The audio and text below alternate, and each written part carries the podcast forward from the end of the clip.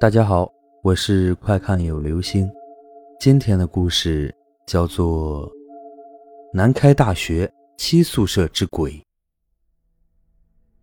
那是我上大一的时候听说的。当时七宿舍住的是中文系的女生，那个宿舍去过的人都知道，每个楼层拐角都有间小屋，里面只能住四个人。我在中文系有个老乡。就住在三楼小屋的隔壁。据他说，那间小屋总是锁着的。本来这也没什么奇怪，没人住可不锁着呢吗？可是那年夏天，我们老乡聚会，我无意中问起这件事，却发现有个学姐变了脸色，连声叫我不要打听。人嘛，就是好奇。她越不让我打听，我就越想知道。后来终于给我问出来了。就在我们学校入学的那个暑假，那间小屋还是有人住的，也是中文系，一共四个女孩，其中一个是我的那位学姐。高年级开学，比新生早差不多两个星期。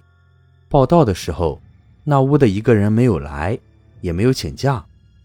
开始也没人注意。以为他想多在家住两天，可是几天后，这屋里另外三个人晚上常听见叹息声、哭声。我那个学姐还看见隐约有人影在屋里走动。她问是谁，那个人影不应。后来另外两个人全醒了，人影也不见了。第二天系里传出消息，没来的那个女孩在鸽子崖落水死了。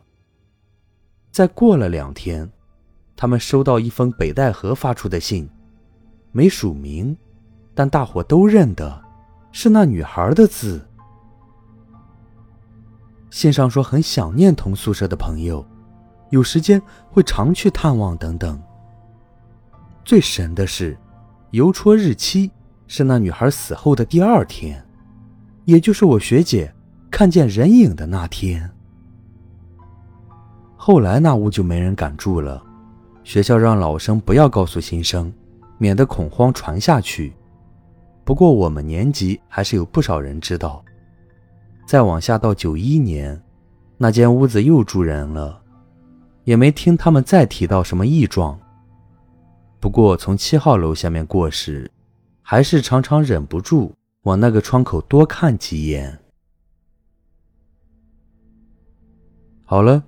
这就是今天的故事，南开大学七宿舍之鬼。